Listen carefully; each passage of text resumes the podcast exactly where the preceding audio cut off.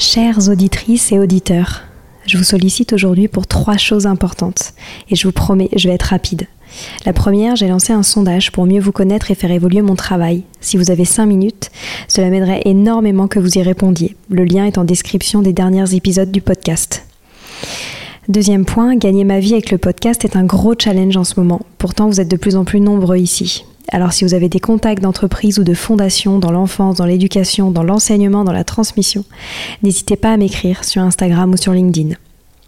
Et enfin, si ce n'est pas déjà fait, abonnez-vous au podcast sur votre plateforme d'écoute préférée en cliquant par exemple sur suivre sur Apple Podcast ou s'abonner sur Spotify. Cela m'aide beaucoup à remonter dans les fameux algorithmes des plateformes. En tout cas, je tenais à vous remercier infiniment d'être toujours aussi nombreux à nous écouter. À très bientôt.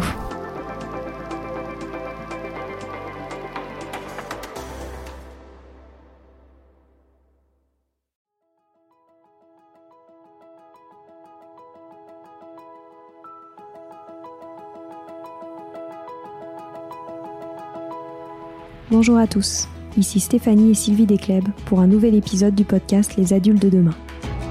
Les adultes de demain, c'est un échange autour de l'éducation et la parentalité entre d'un côté une mère, Sylvie, entrepreneuse depuis plus de 30 ans dans l'éducation, directrice d'école Montessori, créatrice d'un organisme de formation et auteur dans l'éducation, et sa fille, c'est moi, Stéphanie. Toutes les semaines, nous invitons des experts, des personnalités remarquables ou de simples passionnés qui partagent avec nous la même envie d'offrir le meilleur aux enfants. Car comme le disait si bien Maria Montessori, l'enfant est l'avenir de l'homme. Et nous souhaitons donc vous donner des pistes de réflexion et de potentielles réponses pour offrir aux enfants le plus bel avenir. Alors si vous êtes jeunes adultes, parents, futurs parents, grands-parents, professeurs ou simples passionnés de l'éducation, ce podcast est fait pour vous. Pour suivre toute notre actualité ou échanger avec nous, n'oubliez pas de nous suivre sur notre compte Instagram Les Adultes de Demain ou sur notre blog lesadultesdedemain.com.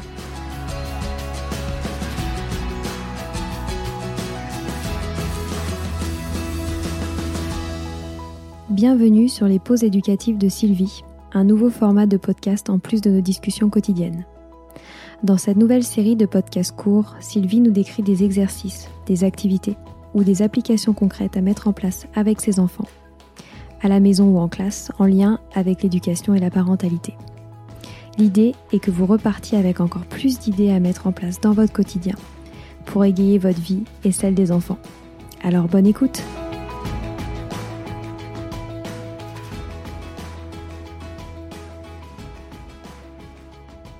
Aujourd'hui, j'ai envie de vous parler du bilinguisme. En effet, quand j'ai créé euh, mes écoles il y a plus de 30 ans, c'était une des valeurs très importantes que je souhaitais transmettre à nos élèves. C'était le bilinguisme euh, anglais à l'époque, puisque l'anglais était pour moi euh, la langue et est encore aujourd'hui pour moi la langue qu'il est indispensable de parler en plus de sa langue maternelle. J'avais aussi lu les livres de Maria Montessori et ses observations, notamment celle des périodes sensibles où elle indiquait que euh, pendant ces périodes sensibles, l'enfant était euh, doté de cet esprit absorbant, qui était comme une éponge, qui lui permettait d'apprendre avec grande facilité, qui, le rendait aussi euh, passionné par, par, le, par les, les, sujets euh, de cette période sensible. Et donc, euh, entre 0 et 6 ans, euh, l'enfant traverse la période sensible du langage. Donc, c'est vraiment un moment où il est passionné par tout ce qui touche au langage. Et donc, il possède aussi la capacité d'intégrer tout ce qu'il comprend du vocabulaire sans faire le moindre effort. De plus, à cet âge-là, on sait bien que l'enfant euh, n'a pas d'inhibition, il peut répéter n'importe quoi, n'importe quel mot, sans aucune peur des moqueries, ce qui n'est pas le cas euh, plus tard. C'est aussi, un moment où il est dans la période sensible du développement des sens, donc ses sens sont en plein développement et sa plasticité cérébrale est en plein essor. Donc son ouïe est tellement aiguisé qu'il perçoit euh, parfaitement la musique de l'autre langue, ce qui lui permet alors de, parler une deuxième langue avec un, accent euh, euh, pratiquement euh, parfait. Donc, si on veut que l'enfant parle la deuxième langue comme une langue maternelle, il va être vraiment essentiel qu'il pense totalement dans, cette langue sans faire de traduction. Donc pour cela, il va falloir le mettre en immersion totale, comme quand il apprend sa langue maternelle dans son pays, et c'est-à-dire qu'on va jamais lui donner de traduction. Donc évidemment, pour les familles euh, où, il y a déjà deux langues chez les parents, il va être essentiel que chaque parent parle une seule, langue et une seule, et toujours la même lorsqu'il va s'adresser à l'enfant. C'est la même chose dans les écoles. Hein. C'est pour ça que nous, on avait mis en place le bilinguisme sous la forme d'immersion totale, sous forme de demi-journée euh, dans une autre langue, avec une personne de langue maternelle anglaise ou vraiment bilingue, afin que qu'il n'ait jamais de traduction. C'est vrai qu'on remarque que le mieux, c'est quand les enfants se retrouvent avec des professeurs qui ne parlent qu'anglais, ne comprennent que l'anglais, parce qu'à ce moment-là, ils font vraiment des efforts pour s'exprimer et pour comprendre. C'est pour ça qu'il faut que le maximum, le professeur qui enseigne une autre langue ne parle pas le français ou en tout cas ne montre, pas aux enfants qu'il le comprend, parce qu'à ce moment-là, il va faire beaucoup plus d'efforts pour se faire comprendre et pour comprendre aussi euh, ce que la personne en face de lui exprime. Alors certaines personnes pensent que le fait d'apprendre deux langues en même temps euh, va, retarder euh, les apprentissages de l'enfant, mais bien au contraire, on, va voir euh, ensuite que, l'enfant va, avoir beaucoup plus de, de, de, de facilité. En revanche, il faudra être patient parce qu'un enfant n'apprend pas une deuxième langue en trois jours, en quatre jours. Hein. Il va falloir euh, plusieurs années. Il y a un, processus qui doit se mettre en place, le fait de comprendre qu'il y a une autre langue, le fait d'intégrer un certain nombre de mots, donc de comprendre et ensuite de dire. Mais par contre, euh, c'est complètement inutile de leur dire euh, comment tu dis table, comment tu dis chaise, comment tu dis chèvre, parce que l'enfant ne, ne, ne l'apprend pas de cette façon-là. Il l'apprend complètement dans l'autre langue. Et vraiment, ça sert à rien de le questionner, ça sert à rien de lui demander euh, de faire des traductions, c'est complètement euh, inutile parce qu'il ne pourra pas répondre. Et à ce moment-là, parfois des parents se disent ah ben non, mon enfant il n'a pas appris l'anglais, il comprend pas. Et en fait, on se rend compte quand on le met dans le pays et que les gens lui parlent directement dans la langue, ça j'en ai eu plusieurs exemples à l'école, bah, comme par hasard, on se rend compte que l'enfant comprend et que l'enfant se met à répondre. Donc euh, plusieurs études ont, été faites euh, qui montrent vraiment tous les apports de l'enseignement d'une deuxième langue chez les enfants. Euh, en effet, il y a, des câblages qui sont installés au moment de la construction du langage qui, qui vont avoir des répercussions très importantes sur l'avenir, sur tout l'avenir de l'enfant. Parce qu'en fait, en fait, ce qui se passe du point de vue neurologique, c'est que certaines connexions entre les neurones que l'on appelle les synapses, on en a déjà parlé dans d'autres épisodes, sont, sollicitées au moment où la malléabilité euh, corticale du cerveau euh, bat son plein à cet âge-là. Donc, les connexions qui, chez les enfants monolingues, sont sclérosées, à cet âge-là, ça va au contraire en développer euh, beaucoup plus. Donc, on a remarqué que, les enfants qui, qui parlaient deux langues avaient d'excellents résultats euh, euh, dans, beaucoup, beaucoup de domaines. On constate que qu'ils ont une, grande souplesse mentale et une mobilité euh, conceptuelle et une capacité à résoudre les problèmes plus importante que les enfants monolingues. Ça, c'est des études hein, qui ont été faites dans différents pays. Et les retombées sont vraiment impressionnantes dans le domaine des mathématiques, où les enfants issus de l'enseignement bilingue ont systématiquement des scores supérieurs à leurs camarades monolingues.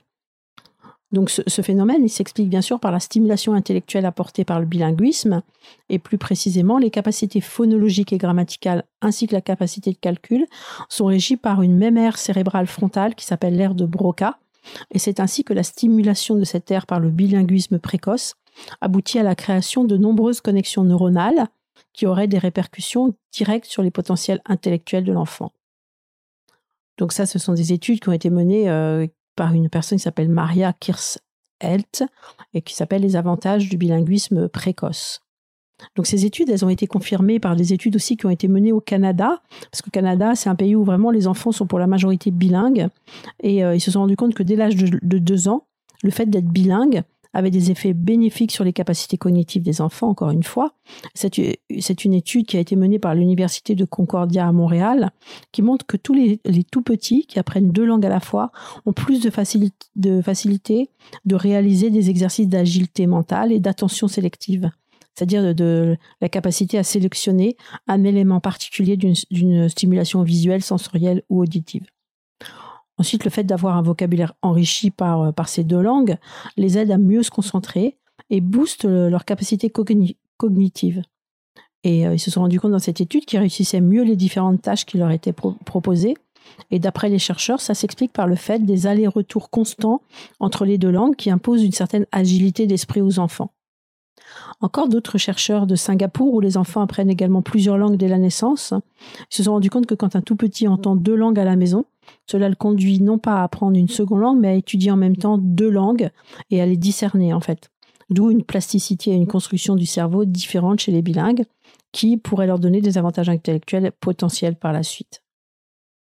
Donc en fait, il y a encore d'autres études qui avaient été menées euh, euh, dans les 30, euh, il y a quelques années, en, en, 2000, en 88, en 96, qui montrent tous les avantages du bilinguisme sont très nombreux. Hein, et, ça confirme encore que chez l'enfant bilingue, on remarque une meilleure souplesse cognitive, une plus grande curiosité linguistique, une plus grande curiosité pour tout domaine, une meilleure capacité à apprendre d'autres langues, une plus grande facilité à la formation des concepts, de meilleurs résultats scolaires par rapport aux enfants monolingues, une meilleure capacité à résoudre les problèmes communicatifs, une plus grande sensibilité aux besoins communicatifs des autres, de meilleurs résultats à l'écrit, de meilleures capacités de traduction, bien sûr, un meilleur niveau d'adaptation, de souplesse sociale et une prise en compte plus importante des différences culturelles. Parce qu'évidemment, qui dit une deuxième langue dit une autre culture. Donc ça la rend l'enfant beaucoup plus ouvert aux autres cultures, ça lui ça l'oblige à mieux comprendre l'autre culture et donc à savoir aussi s'adapter à d'autres cultures. Donc c'est vraiment un apport extraordinaire. Alors évidemment, l'idéal, c'est qu'un des deux parents soit bilingue et qu'il parle à son enfant euh, toujours dans la deuxième langue dès la petite enfance. Mais si c'est si le cas, euh, si ce n'est pas le cas, pardon, on peut évidemment euh, quand même faire beaucoup de choses pour pour faire baigner l'enfant dans une deuxième langue dès tout petit. Alors encore une fois, ce qui est très important, c'est l'attitude aussi de l'adulte envers une deuxième langue. Et que l'adulte monte un, sentiment de, fierté aussi et une attitude très positive par rapport à cette langue, car à, ce moment-là, l'enfant aura encore plus envie de faire des efforts. Et, euh, ça, je le vois souvent à l'école, hein, quand, euh, euh, certains parents qui ne parlent pas anglais ne font pas l'effort de parler anglais avec l'enseignant de leur enfant, l'enfant va faire beaucoup moins d'efforts. Alors que si le parent, même s'il parle pas très bien, il essaye de communiquer avec les mots qu'il peut trouver, bah, l'enfant le regarde, l'enfant écoute son parent. Comme le parent est un modèle, et ben l'enfant, comme par hasard, va être un enfant qui va faire beaucoup plus d'efforts aussi pour, communiquer. Ensuite, il ne faut pas oublier que, l'enfant a sa personnalité et que parfois, euh, quand même avec des parents bilingues, il va faire le choix d'une langue pendant un certain temps. Hein, et puis, il va, se dire, bah, par exemple, ma fille euh, parle anglais à sa, petite fille. Et ben pendant très longtemps, elle lui a parlé anglais et ma petite fille lui répondait systématiquement en français. Mais bon, il faut, continuer parce que maintenant, bah, lui répond également en anglais. Donc en fait, il, faut continuer. Parfois, c'est frustrant, parfois c'est difficile, mais on sait qu'on fait un cadeau euh, euh, extraordinaire à, son enfant. Donc le plus important, c'est que l'enfant entende cette deuxième langue le, plus souvent possible même si un des parents n'est pas bilingue, même si on n'a pas euh, un anglais extraordinaire, on peut quand même faire des choses. Donc euh, il faut qu'il ait la possibilité aussi, si, possible, de, parler cette deuxième langue. Donc évidemment, on peut choisir aujourd'hui euh, des crèches où, il y a l'apport de l'anglais, notamment nous chez NeoKids, Montessori, on met l'anglais en place sous forme de jeux, de comptines, etc. Au quotidien, parce que l'important, c'est que ça revienne aussi souvent. On peut faire le choix d'écoles bilingues comme euh, les écoles Montessori Athéna, où, on met le bilingue sous forme de demi-journée en, anglais. Euh, et, là, l'enfant est en immersion euh, chaque, pendant quatre demi-journées par semaine. Mais aussi, on peut, on peut trouver des ateliers bilingues, des ateliers du mercredi, des vacances, etc. Si, les parents, bien sûr, parlent français à la maison, il faut essayer de mettre des stratégies en place pour inciter l'enfant à apprendre une autre langue. Hein alors si, si un des parents a la possibilité de parler l'autre langue, il peut, il peut euh, euh, déterminer dans la routine de la journée des moments où il va parler chaque jour cette langue. Par exemple, au moment du dîner, ben, il va parler anglais.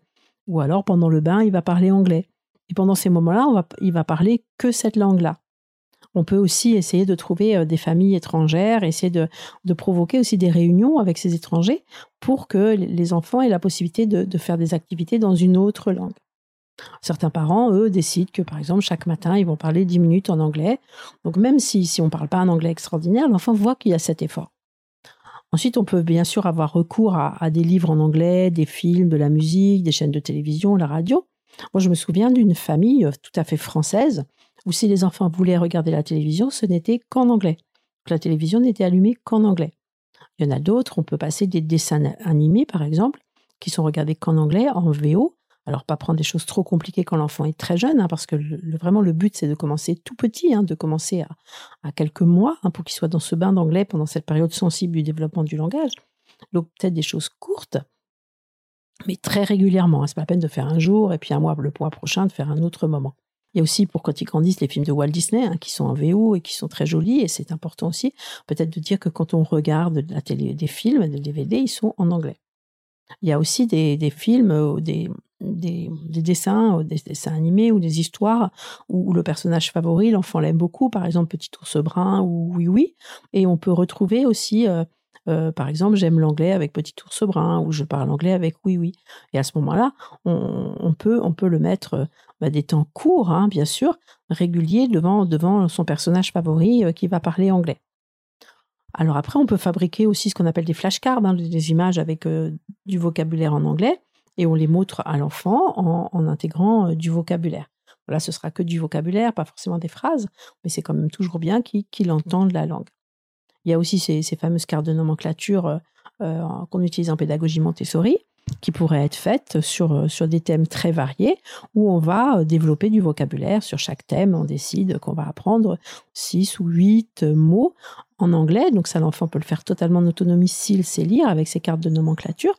Et c'est pareil, ça va introduire du, nouveau vocabulaire. Alors bien sûr, il faut penser aussi aux comptines. Hein. C'est bien aussi qu'il entende euh, l'adulte qui s'occupe de lui chanter en anglais. Parfois, c'est plus facile pour des gens qui ne parlent pas anglais de chanter en anglais. Donc, on peut trouver des petites comptines que l'on fait en anglais parce que les, gestes vont aider l'enfant à mieux comprendre. On peut aussi regarder sur YouTube. Il y a énormément de petites comptines en, anglais. Euh, mais c'est mieux que le parent fasse l'effort de chanter en même temps pour que, encore une fois, l'enfant voit l'adulte le faire. Donc toujours avec beaucoup de régularité. Donc on peut décider qu'on va faire une petite cantine chaque matin en anglais ou une petite cantine le soir en anglais. Hein, tout dépend de, son emploi du temps et de la façon où on peut, on peut euh, caser euh, ce moment anglais. On peut aussi faire des petites marionnettes à doigts, des choses qui, plaisent beaucoup l'enfant, hein, toujours sur l'émotionnel, toujours aborder euh, les choses avec les activités qui vont plaire à l'enfant et qui vont lui donner envie de le lire. Ah, on peut aussi lire des livres en anglais, c'est aussi un très très bon moyen. Hein. On peut en trouver euh, en bibliothèque, on peut en acheter. Il y a même euh, les livres musicaux où l'enfant appuie et là c'est en anglais. Il existe vraiment beaucoup de choses. Donc au début, trouver des histoires très simples qu'on peut lire soi-même chaque soir avant, de le coucher. Par exemple, on peut dire on va lire une petite histoire en anglais, une petite histoire en français. Et puis voilà, ça rentre encore dans le rituel quotidien. Donc c'est bien aussi de, vraiment, même si on parle pas bien, par bien l'anglais, de, faire des activités avec son enfant. Hein, l'enfant, comme il aime bien faire des activités avec son parent, si cette activité est en anglais, ben, il aura forcément euh, du plaisir à la, faire et à ce moment-là, il fera l'effort de le faire. Comme j'ai dit déjà pour la lecture, pour d'autres choses, il faut aussi que l'adulte montre que, cette activité lui plaît, elle est amusante, elle est, sympa à faire, etc. Il existe aussi un, programme qui s'appelle Kokoro Lingua. Donc je mettrai on mettra les, références euh, sur le blog euh, des adultes de demain, qui, qui est vraiment une, réponse très satisfaisante à, pour, pour l'apprentissage de l'anglais des enfants de 3 à 7 ans. Nous, on l'utilise dans une de nos écoles, Athéna à Monterland, parce qu'on n'avait pas d'intervenants en anglais dans, dans cette école. C'était plus compliqué parce que les locaux étaient petits. Et puis, je connais aussi une famille qui fait l'instruction en famille, qui qui, euh, qui l'a mis en place pour ses quatre, ses quatre enfants. Et les enfants, entre, ils ont entre 2 ans et 7 ans. Et ils aiment beaucoup, beaucoup ça. Donc, c'est c'est euh, quelque chose qui est, fondé sur, euh, sur l'intelligence émotionnelle, comme, comme dit sa, sa fondatrice Nathalie Leslin. Donc, c'est un concept très simple.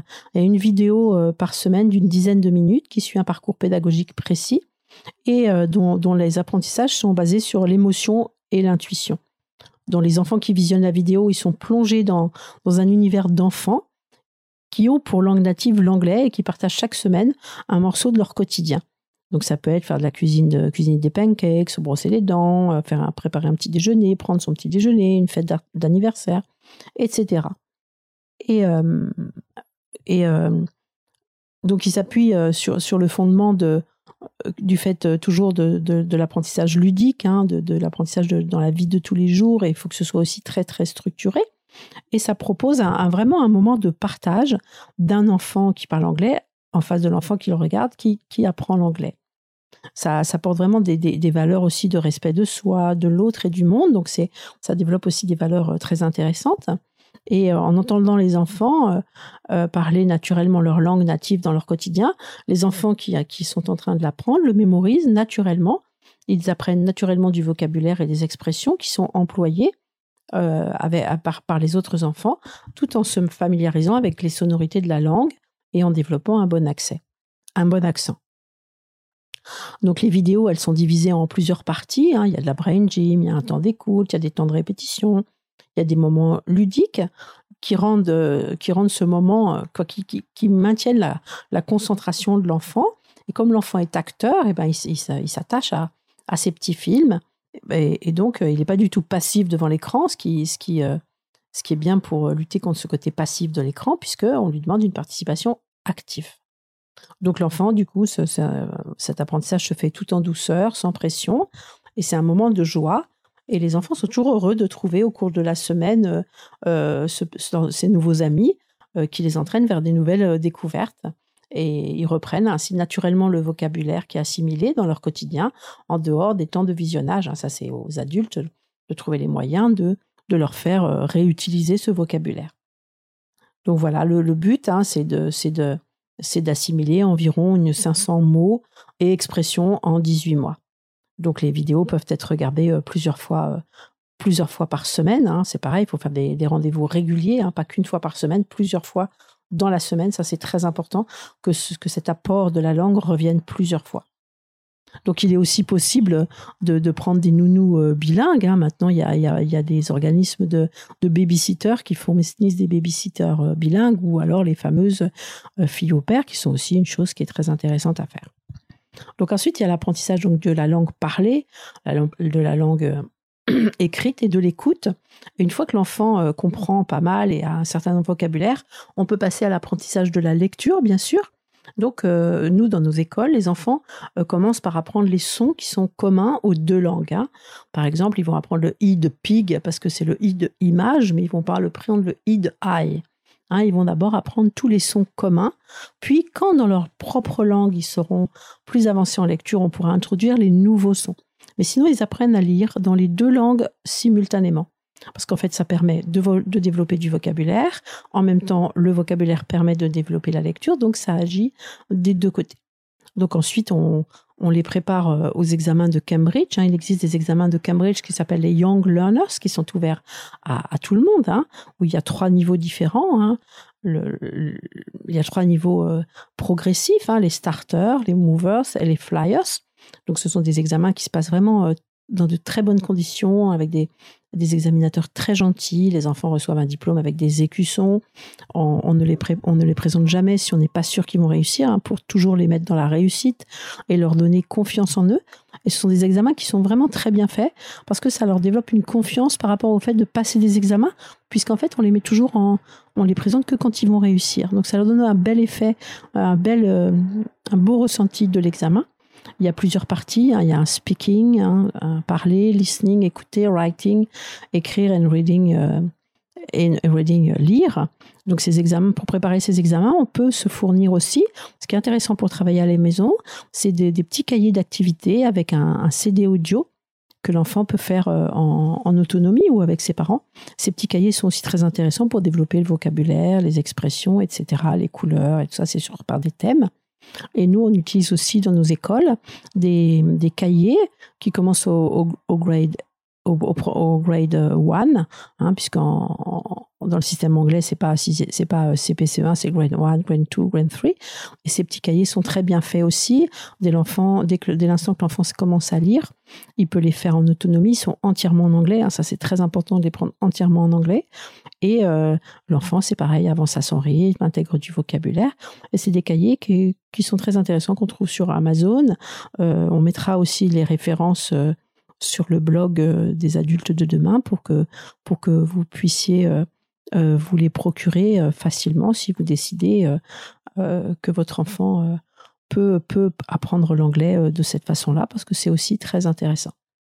Donc bien sûr, après, la chose qui est très intéressante à faire, c'est d'emmener les enfants faire des petit séjour dans des pays anglophones si c'est l'anglais, un hispanophone si l'espagnol, bien sûr, parce que c'est le meilleur moyen pour que l'enfant comprenne l'intérêt de parler cette langue. Hein.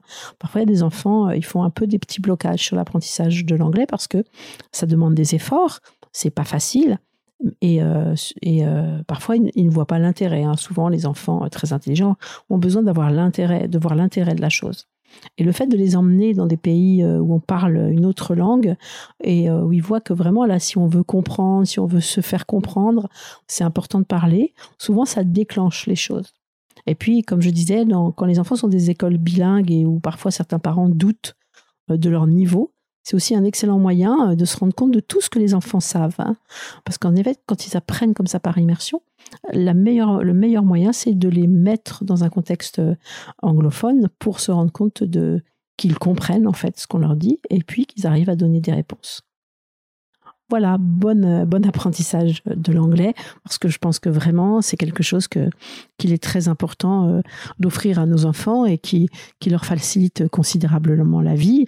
Moi, je me suis rendu compte avec mes cinq enfants qui ont appris l'anglais en, en immersion totale comme ça dès l'âge de deux ans, que ils s'étaient jamais rendu compte qu'ils apprenaient l'anglais, ils n'avaient jamais fait d'efforts pour l'apprendre et ils étaient devenus bon quasiment bilingues, pas peut-être pas totalement puisqu'ils sont plutôt français, mais euh, ils travaillent entièrement en anglais. Euh, euh, ils vont ils, travaillent dans une entreprise anglophone où on ne parle pas français, ils écrivent l'anglais complètement.